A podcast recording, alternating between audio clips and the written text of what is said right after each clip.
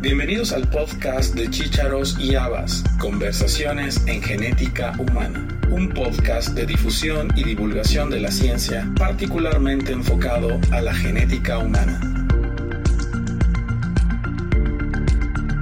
El doctor Adrián Llerena es médico cirujano y doctor en farmacología clínica y farmacogenética por la Universidad de Extremadura en España. Realizó un postdoctorado en farmacogenética clínica en el Departamento de Farmacología del Instituto Karolinska y actualmente trabaja como director del Centro de Investigación Clínica en la Facultad de Medicina y el Hospital Universitario de Extremadura. Es miembro del Grupo de Trabajo de Farmacogenómica en la Agencia Europea de Medicamentos y es coordinador y fundador de la Red Iberoamericana de Farmacogenética. En esta charla platicamos con Adrián precisamente sobre los primeros 18 años de la Red Iberoamericana de Genética y la presentación del premio Dr. José María Cantú para estudios de farmacogenética en poblaciones autóctonas de América Latina. Es un gusto, Adrián, tenerte en el podcast. ¿Sí? ¿Cómo estás? Muy bien, muy bien, Elías, muy bien. Qué gracias. gusto tenerte aquí en México. Eh, hoy vamos a hablar de un evento que acaba de suceder, en el cual has sido un actor importante y un promotor de esta jornada científica sobre farmacogenética enfocada a grupos poblacionales amerindios y la importancia que tiene el estudio de la farmacogenética. Eso es. Vamos a empezar primero hablando de quién es Adrián Llerena. Platícanos. Eh, un ser humano en su, ter- en su última etapa de la vida, probablemente. la vida te va llevando. Yo no, no creo que me pueda definir por lo que hago, si es a lo que te refieres, sino más bien por los valores que han motivado toda, toda mi vida. Cuando decidí estudiar medicina era ocuparme de alguna manera de los demás. Siempre me pareció, nunca acabé de entender que alguien pudiese morir o no aprender o no estudiar porque no se compartiera el conocimiento o el cuidado. Entonces es algo que, que procede de los valores con los que me crié, lo que desarrollé mi vida y eso ha ido, uno va tomando decisiones sin que sepa muy bien por qué.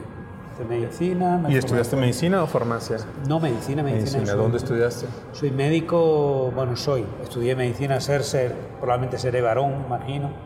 Eh, no, estudié medicina en la Universidad de Extremadura, eh, medicina y cirugía, me licencié. Y desde tercero de medicina fui alumno interno. Es una cosa que me preocupaba muchísimo, era de dónde salía el conocimiento. Yo creo que todos los científicos somos buscadores de la verdad. Básicamente nos separa de un yogi o de un monje, y aquí engancharíamos con Chema, en la metodología, pero somos buscadores de la verdad. ¿Qué hay detrás de aquello que nos estudiábamos o tenías que meterte aquellos libros? Y eso me llevó en tercero de medicina a unirme concretamente a la cátedra de patología y pasé de tercero a sexto de alumno interno apoyando en trabajos de investigación en anatomía patológica, en hígado, en hígado cirrótico, tratando ratas, operando y extirpando la mitad, el 75% del hígado y viendo cómo regeneraba. Yo creo que las ratas en el paraíso de las ratas me deben odiar porque son cadáveres ahí. Ahí, ahí fue mi vocación como investigador. Acabé, trabajé de médico. As- Asistí a la impotencia de ver que utilizabas ese, me- ese- ese tratamiento perfecto que te habías estudiado y habías aprobado, cuando ocurre esto, tú tal, tal cosa, a tal, gra- y, a tal cantidad, y llegabas a la, a la práctica y eso no pasaba nunca. Aquello la gente se mejoraba, era una cosa. Coincidió en aquellos años del SIDA, recuerda, porque yo acabé 84, medicina, era aquella época tremenda de pacientes que no sabíamos qué pasaba, por qué curaban. Y de ahí entonces eh, hice mi, mi maestría en, en hepatología también, y de ahí salté a la farmacología. Tuve un dilema, seguir y graduarme como, como clínico o abandonarlo todo y, y dedicarme solo a la investigación. Entonces me doctoré y como médico hice, bueno, tuve la suerte de que España en ese momento estaba explotando y eran las primeras becas para que españoles salieran al exterior, que era una cosa absolutamente novedosa, ¿no?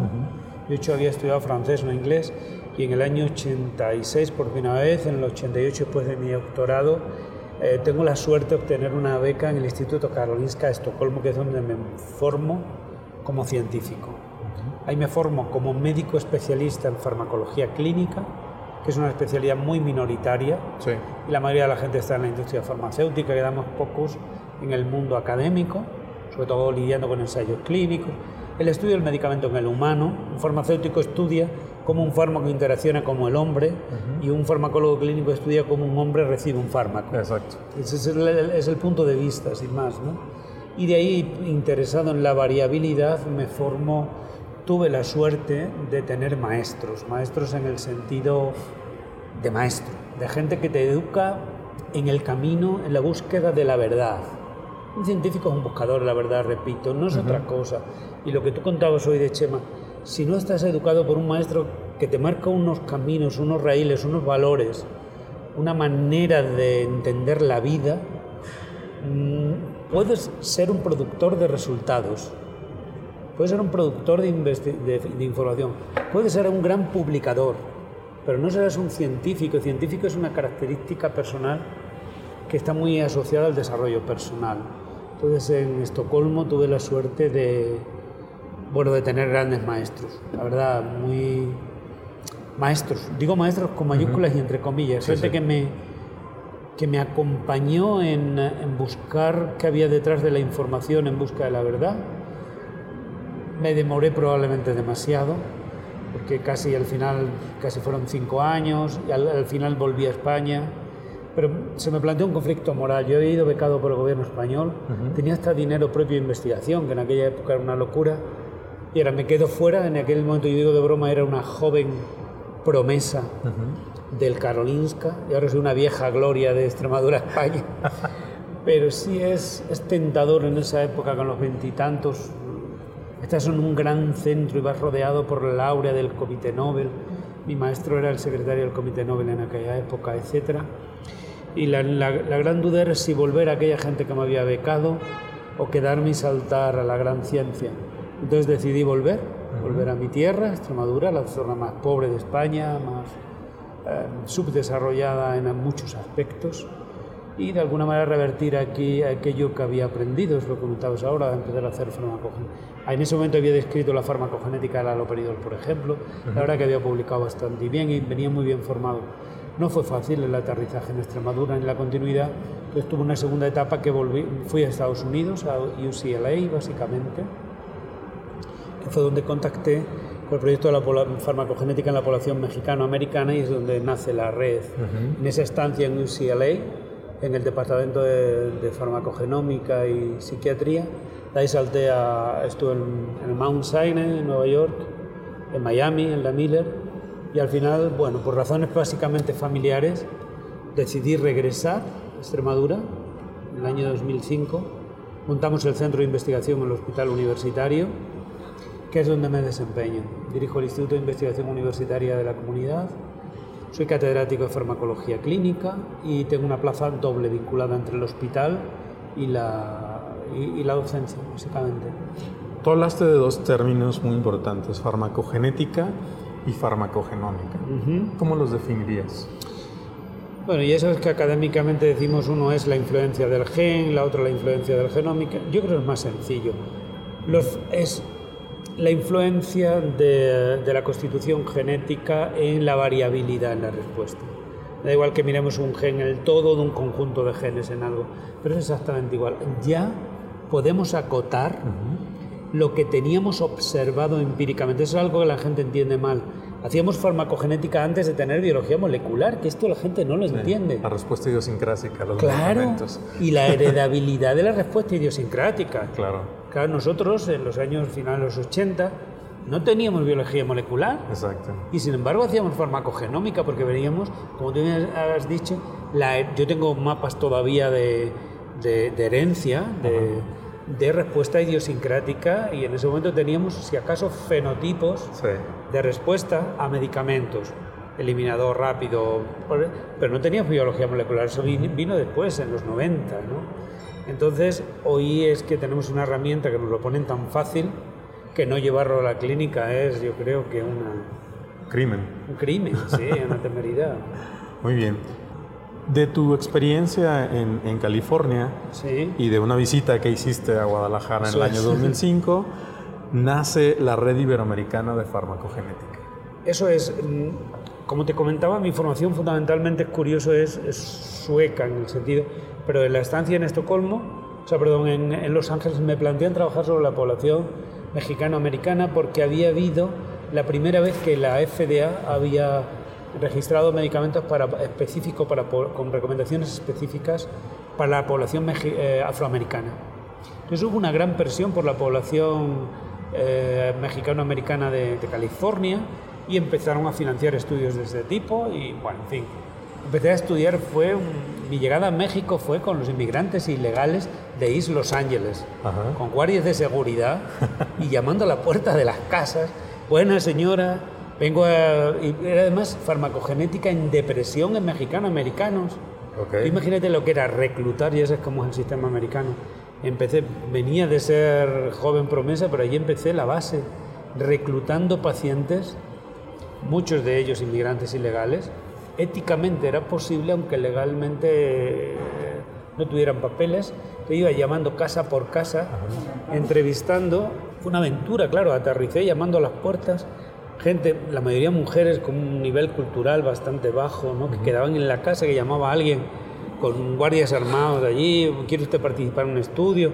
Lo que pasa es que descubrían que les llevábamos en transporte de UCLA al hospital y les pagábamos cada vez que venían a hacerse una revisión y bueno, aquello generó eh, y me introduje mucho en la comunidad mexicano-americana en Los Ángeles de esta manera tan inesperada, porque yo en la vida, el equipo investigador, algunos eran descendientes de, población inmigrante mexicana, y entonces entré en México curiosamente por la población mexicano-americana. Y ahí es cuando sucede, bueno, vemos la variabilidad en la respuesta antidepresivos y tal en la población mexicano-americana.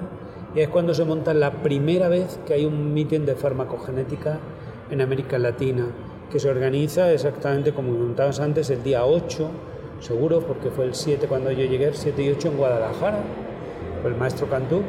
Eh, él invitó a quien estaba estudiando farmacogenética en Los Ángeles, no se imaginaba que lo que vendría era yo. Él se esperaba probablemente un buen profesor, gringo, con todas sus cosas. Y como fue para mí, fue una situación mágica. Estábamos Eva y yo, mi compañera de toda la vida, deseando volver a la cultura y llegar al aeropuerto Guadalajara.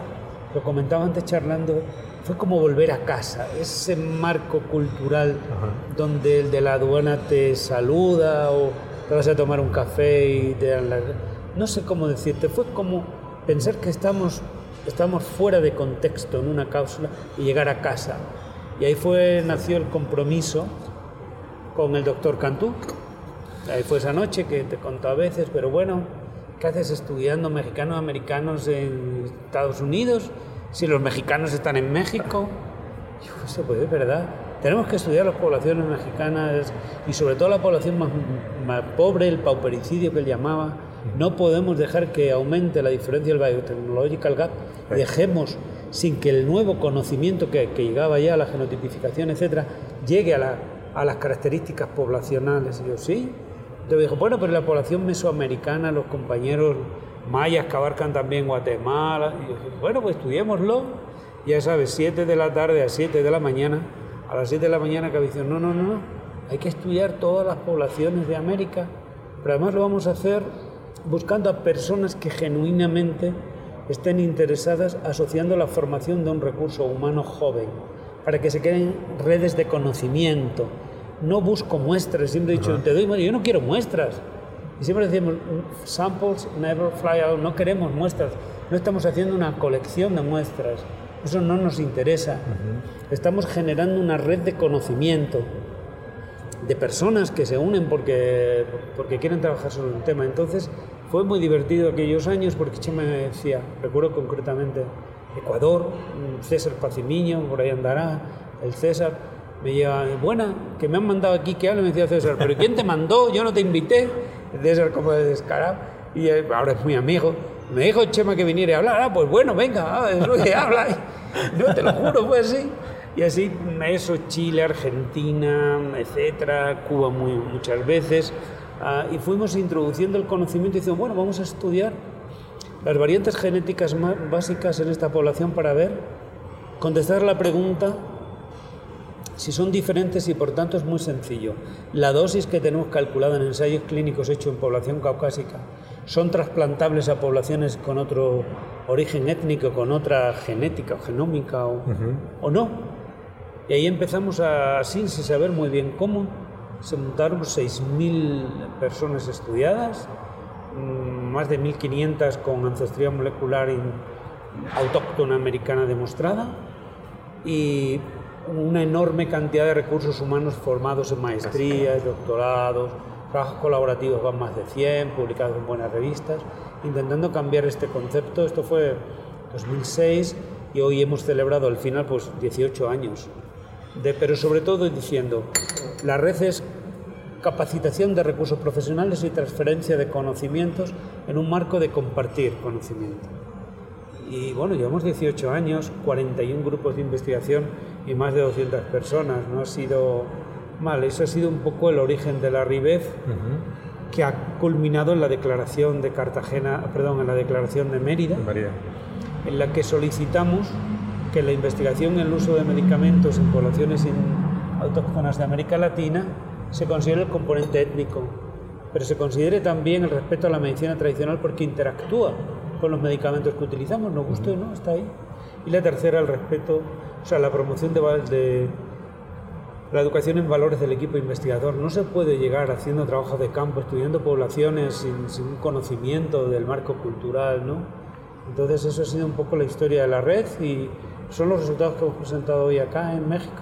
Fíjate, eh, la Sociedad Americana de Genética Humana desde el año pasado está trabajando con la integración de grupos no caucásicos en estudios genómicos. Y todo lo que acabas de mencionar está en un checklist de cómo se debe hacer buenas prácticas cuando trabajas con grupos minoritarios o grupos eh, originarios, no nada más de América, sino de cualquier parte del mundo. Y están tratando de eh, reducir esa brecha. Es increíble, en términos generales, el 80% de la información genómica que tenemos actualmente está basado en población caucásica. Eso es. O sea, el menos del 20% es el resto de los otros grupos poblacionales.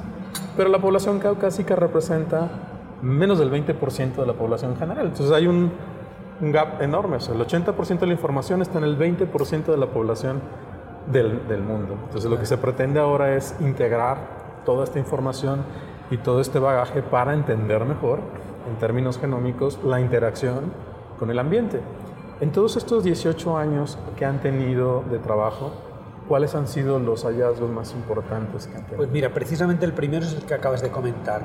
Hablábamos de farmacogenética diciendo tal polimorfismo es tal cual frecuente, cuando al introducir la población no caucásica ha cambiado completamente la representatividad. Claro. Porque no estaba representada, era minoritaria con los, no sé qué se habrán estudiado, aparte de los 6.000 que te acabo de contar, estoy hablando que se pongan a haber estudiado en total 8.000 personas y más, ha cambiado mm, en bases de datos. Hemos publicado bastantes, bastante, algunas revisiones sobre este tema. Lo primero ha sido hacer visible la información sobre población no caucásica. Yo creo que eso ha sido un tema fundamental. Segundo, ir introduciendo progresivamente la idea de que no podemos utilizar medicamentos con la misma dosis para el planeta entero. Por supuesto que para un individuo solo da igual porque no puede ser cualquier cosa, pero en términos de salud pública, en términos poblacionales, tenemos que ajustar la dosificación y las pautas teniendo en cuenta las características socioculturales de cualquier parte del planeta. Claro. Utilizo, bueno, lo has visto hoy, es bastante simple y estúpido, los grupos sanguíneos. Nadie se imagina ya una transfusión de sangre sin tener tipado. Y sin embargo los fármacos seguimos ensayando te voy a dar esto a ver qué pasa, y si no te me mueres, pues mira, igual lo cambiamos. Eso puede ser, ¿no? Entonces yo creo que los cambios fundamentales que he asistido, que era la pregunta que me hacías, Elías, es el cambio en la representatividad, eh, la idea de que poco a poco esto hay que llevarlo a la clínica, lo segundo que hemos hecho ha sido no solo geno, fenotipar, porque ahora viene el segundo nivel. Estamos implementando medicina personalizada de precisión en Europa como te contaba antes, ahora lo que hago es, soy miembro del Comité de Farmacogenómica de la Agencia Europea del Medicamento del 2010 y dirijo en España un proyecto de implementación muy importante hace 10 años en el que a nivel de salud pública Estamos genotipificando y introduciendo esa información en la historia clínica electrónica y extendiéndola por todo el país. Estamos ya en la fase de implementación clínica. Esto tiene que llegar y tiene que llegar a todas las fases del planeta. Sin embargo, ¿qué está ocurriendo? Que las propuestas de implementación que se están haciendo se están haciendo en base a los datos de poblaciones caucásicas. Lo que más probablemente recuerdas que acabo de comentar en público y lo siento por los compañeros que trabajan ahí las empresas, cuando se están comprando, trayendo test y propuestas de guías que se están comprando, que estamos traduciendo del inglés al español, no se trata solo de traducir, no quiero dar nombres, pero yo cuando veo que se están trasladando, implementando guías que están hechas para otra población y se están implementando en América Latina, cuando en esa población hemos demostrado que los genotipos no predicen el mismo fenotipo, porque hay otras variantes. Recuerda, he puesto un par de diapositivas en las que hemos demostrado que si aplicamos las recomendaciones de las guías que utilizan en el mundo, aquí no aplicarían, porque hay otras variantes. El segundo concepto, hay que generar programas de implementación específicos poblacionales. Volvemos a la no globalización de la industria farmacéutica, pero el segundo es la no globalización de la industria biotecnológica, a generar planes de implementación específicos que consideren la ancestría y los factores socioculturales del sitio. Ese es el segundo. Y ahora lo que estamos es en generar una propuesta, estamos secuenciando aparte de esta población, que incluya ciertas de los alelos más frecuentes en esta población. Por cierto, ahí necesitaríamos apoyo en gente que haga bien informática o bioinformática, etcétera, etcétera. Son los cambios fundamentales. Le hemos dedicado 17 años a decir esto no es. Ajá. hay que decir cómo. Ahora hay que decir qué. Ahí es donde estamos.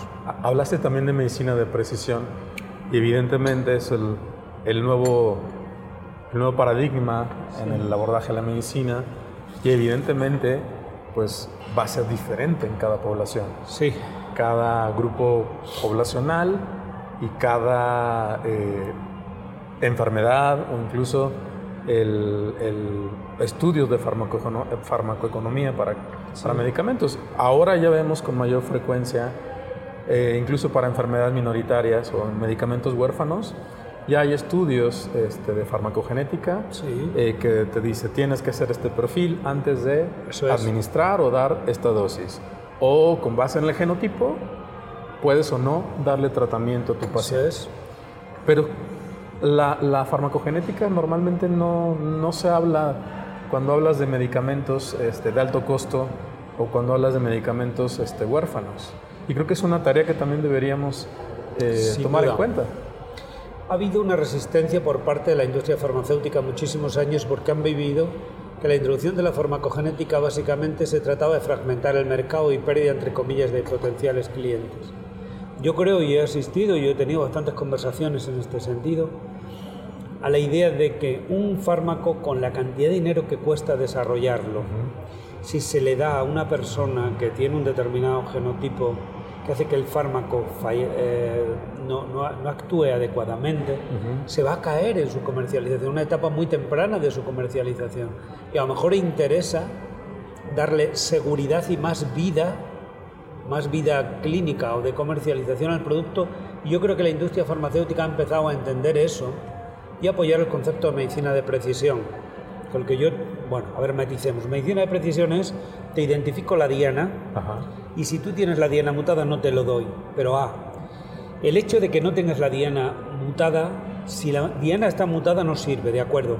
Pero el hecho de que no esté mutada no garantiza que sirva porque el fármaco además se absorbe, se distribuye, se metaboliza y se excreta, y otros fármacos van a actuar sobre ese fármaco. Así es. Luego, el concepto de medicina precisión es una fantasía, es un concepto de marketing. Okay.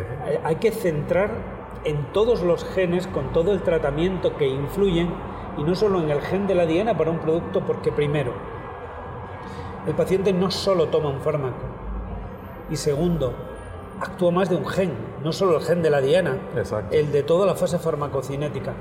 Entonces, nos hablan de la medicina de precisión en oncología pensando el tumor, pero a mí no me interesa el tumor, me interesa el paciente que tiene un tumor. Y ese paciente necesita un analgésico y necesita además contra el vómito un antiemético. y necesita probablemente un antidepresivo. Y eso en el es en el contexto que vamos a utilizar un antineoplásico. Luego tenemos que ir al concepto de medicina centrada en la persona, dentro de su vida y ajustando todos esos grupos que es lo que en realidad al paciente hacen que mantenga su calidad de vida. El concepto de precisión, si te das cuenta, es un concepto muy de marketing que hipertrofia solo un aspecto que es la diana, siendo la diana solo una parte, parte del mecanismo y de un fármaco y olvida que hay otros fármacos que son importantes y otros genes.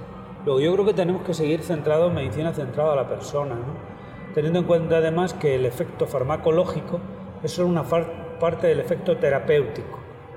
Y esto ya sí que nos abre puertas. Tenemos la parte, el efecto terapéutico sería la suma del efecto farmacológico y la acción de los sistemas fisiológicos a favor de la respuesta, que sería lo que llamamos vulgarmente, comúnmente efecto placebo, que es solo la fisiología humana actuando a favor del efecto. Teníamos el efecto nocebo, que sería la acción de la fisiología humana produciendo reacción adversa. Luego el efecto terapéutico sería la suma de lo que hace el fármaco, el producto químico administrado, más lo que hace el paciente con respecto a su problema. Hay también igual una farmacogenómica del efecto placebo y del efecto nocebo. Entonces, no estamos hablando de la variabilidad, no es solo del producto. Entonces, eh, tenemos que acabar centrados en la persona. Y el ambiente que esté involucrado. Por supuesto. La cultura, la comida, la El propio cumplimiento de la medicación. Si el paciente no se toma la medicación, ¿para qué nos sirve todo lo demás? Claro. La relación del paciente consigo mismo y con su entorno es un elemento determinante de la variabilidad. Pues lo primero que tiene que hacer es tomárselo. Segundo, poner su sistema fisiológico a favor que no en contra. Y tercero, ahora ajustar el medicamento. No es que yo esté en contra de la farmacogenética, vivo de eso hace 40, 30 años.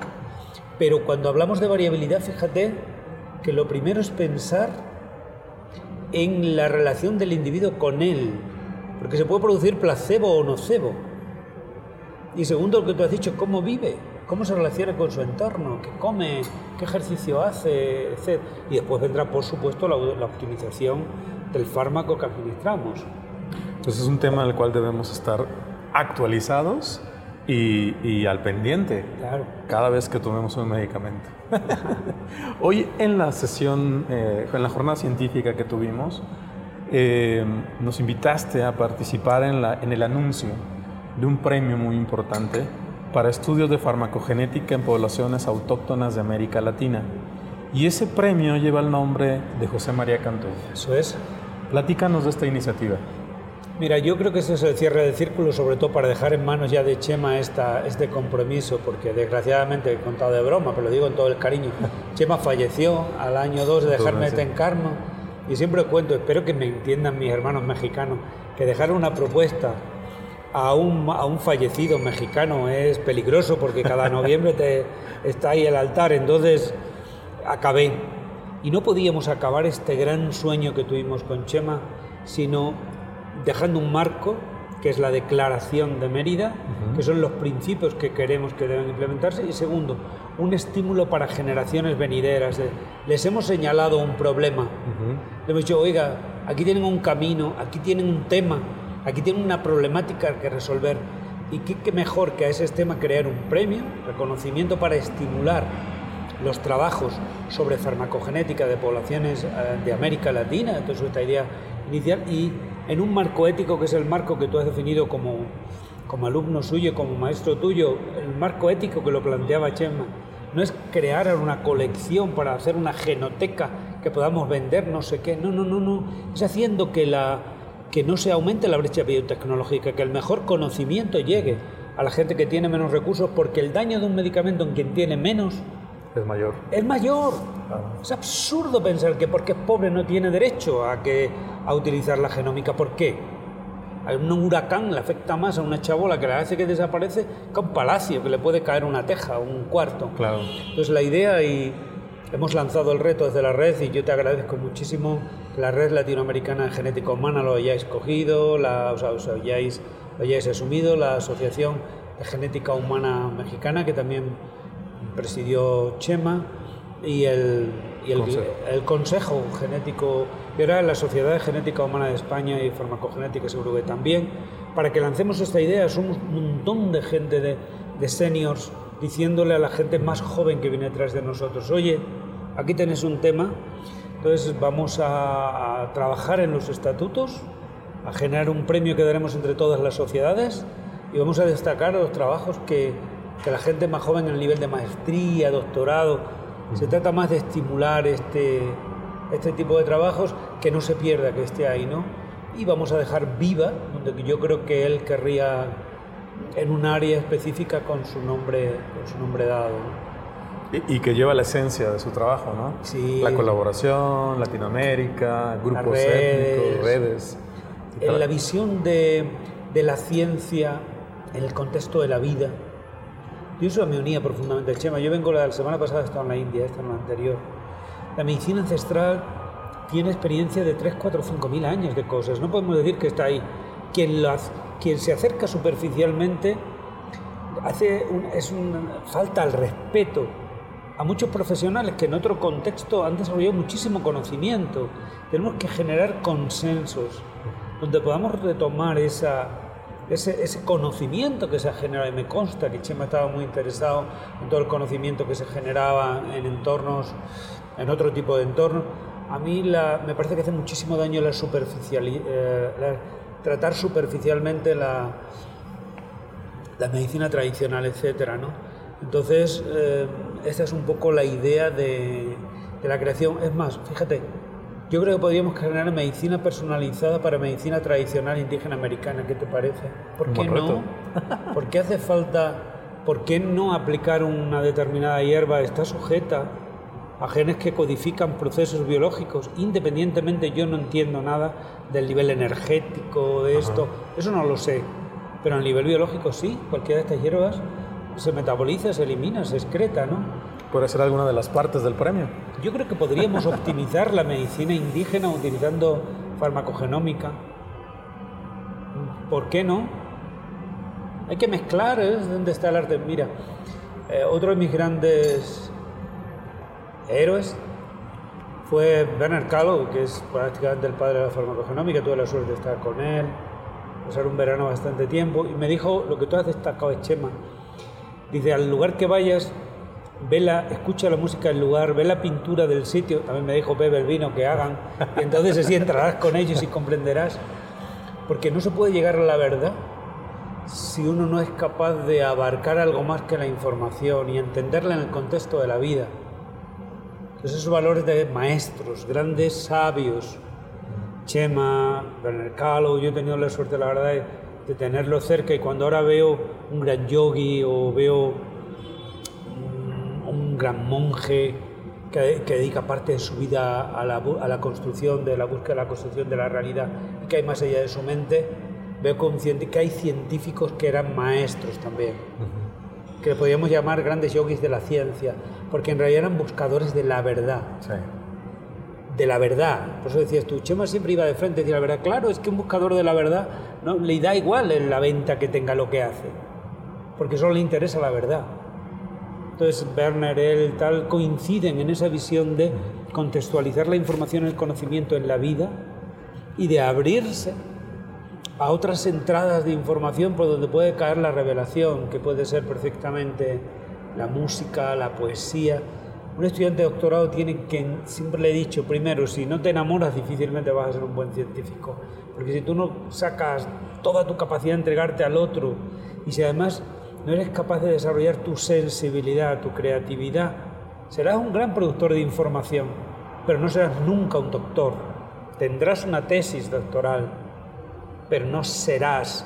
Es decir, no has evolucionado en tu manera de relacionarte con la realidad. Para eso tienes que aumentar todas esas capacidades profesionales. Y bueno, ese conjunto de valores yo creo que es lo que intenta promover y mantener vivo el premio José María Cantú, le tendremos que decir, porque llamarle Chema, pero no sé. Seguramente será una, un buen aliciente para las nuevas generaciones y sobre todo, como dices, el estimularlos. Claro. Para tener esa visión y ese, esa forma de trabajo que tenía. Esta gente que se queja ahora, bueno, es que parezco un viejo hablando, ¿no? Que se queja, pero Chema se pudo haber quedado en Francia, y haber sido famoso en Francia. Ayer me hablaban, bueno, hace unos días. ¿Sabes que es una cosa que, que, tengo que explorar? Tú sabes que eh, Jung tuvo una. Carl Jung tuvo una discípula directa que fue Rosemary, no, no recuerdo el apellido, pues su discípulo eh, predilecto es un mexicano. Toda la herencia de Jung que ha quedado en su discípula, que no falleció mucho, es un mexicano que no ha fallecido hace mucho. De psiquiatría, no recuerdo en dónde, se marchó a Suiza y quedó, y de hecho tiene hasta un diccionario náhuatl, pero él se quedó en Suiza. No creo que ni siquiera en México haya mucha conciencia, yo no lo conocía. Bueno, eh, con un compañero y amigo que se dedica a, la, a, Jung ¿no? y al estudio de Jung, me dice, no, no, no, pero es que la cosmovisión mexicana es quien ha soportado parte de la transmisión del pensamiento de Jung. Ni idea. y, el, y el náhuatl, fíjate, ¿no? Y este se quedó, no recuerdo el nombre, se quedó en Suiza, y Chema no se quedó en París, decidió volver a México. Igual su labor científica podía haber llegado mucho más allá, no lo sé, pero su labor se ha multiplicado en las vidas de muchísima gente en todas las redes que ha promovido por América Latina, ¿no? Sí. Y su legado sigue totalmente vigente. Claro, sí está con nosotros, su energía está aquí. Porque si no, ¿cómo? ¿De dónde han, se han estudiado 6.000 personas sin dinero? ¿Cómo la gente ha viajado? ¿No nos hemos peleado? hemos respetado los resultados. Fíjate que estamos a ver cómo hacemos los datos públicos en un marco ético. Nadie ha comerciado ni negociado, nunca había una discusión por autoría. Oye, eso es porque hay un marco ético que, que Dicen que los latinos no, no somos capaces de cooperar eficientemente. Yo no estoy de acuerdo con eso. Porque aquí tienes un ejemplo y hay muchos. Y sobre todo usar la creatividad cuando no hay recursos. La emoción es parte de nuestra cultura y de la cosmovisión que tenemos y esto lo tenemos que poner en valor. Pero viendo la fuerza de la emoción, viendo dónde nace la emoción y poniéndola al servicio de la trascendencia no dejarnos mm, controlar por la emoción. Un autómata que tiene cuatro neuronas conectadas para producir, es difícil que haga algo disruptivo. La disrupción sale por aquel que introduce en la cadena de pensamiento algo que no venía a cuento. Claro. Como esto, que ya apareciera un día en paque. Muy bien. Para concluir la entrevista, Adrián, tus redes sociales. Charla, charla. No tengo, es un desastre. Ok, y la red tiene... Sí, tiene, página web, la tenemos que... Necesitamos ayuda, pues somos... Humberto es de la protohistoria, es del chico cuadrado hecho a mano, y, yo no lo estamos haciendo bien, por no pagar y por no invertir, pero tenemos la página web bastante inerte, tenemos un canal de YouTube que hay que hacer y yo creo que tenemos que aumentar muchísimo más la conectividad. Pero yo es reconocer que, que me estoy quedando atrás. Ok. Y para cerrar la, la, charla, ¿qué recomendación le das a alguien que quiere estudiar genética humana?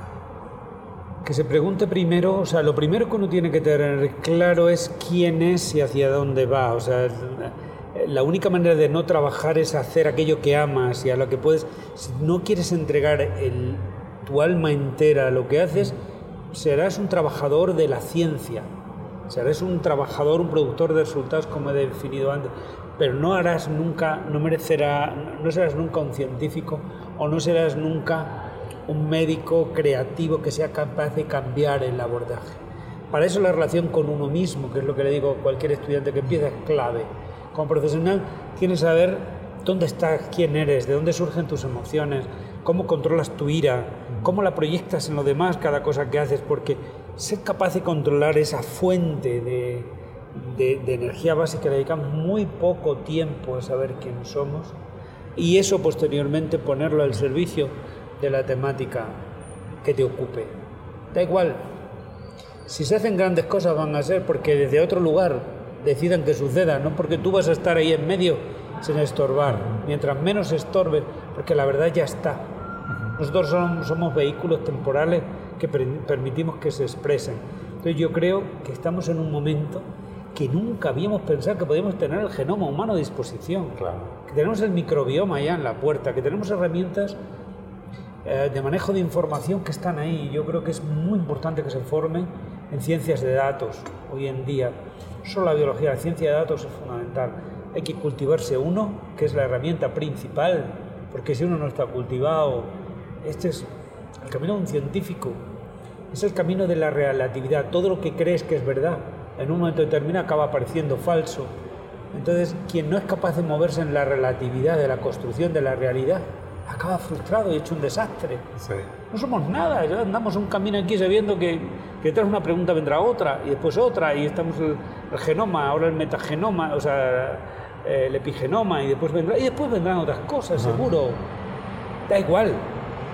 Es buscar la verdad primero trabajándote a ti como herramienta. Sin eso, ¿cómo te vas a, enfrentar a nadie o, al conocimiento? Y en cuanto a lo concreto, a herramientas concretas, las ciencias de datos yo creo que son clave. La integración de la información. Hay que tenerle miedo a la utilización de, las herramientas. Ninguna, a mí no me da miedo la inteligencia artificial, tal. Claro, pero tienes que saber cómo te estás relacionando y para qué. ¿Para qué la quieres?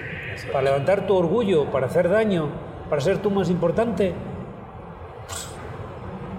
Solo eso. Muy bien, Adrián.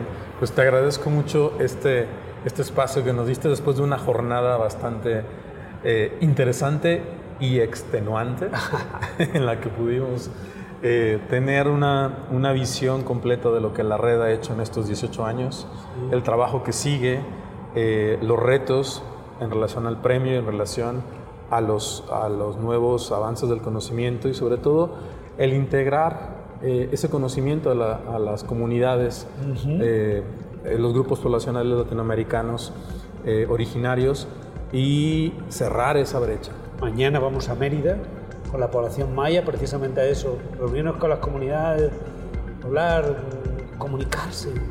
Eso es.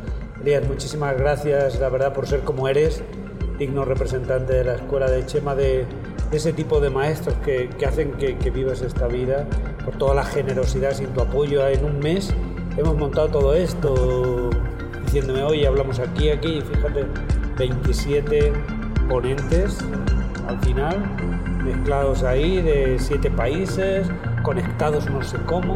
O sea, muchísimas gracias por todo tu No, al contrario, gracias a ti y seguimos en comunicación. Claro que sí. gracias.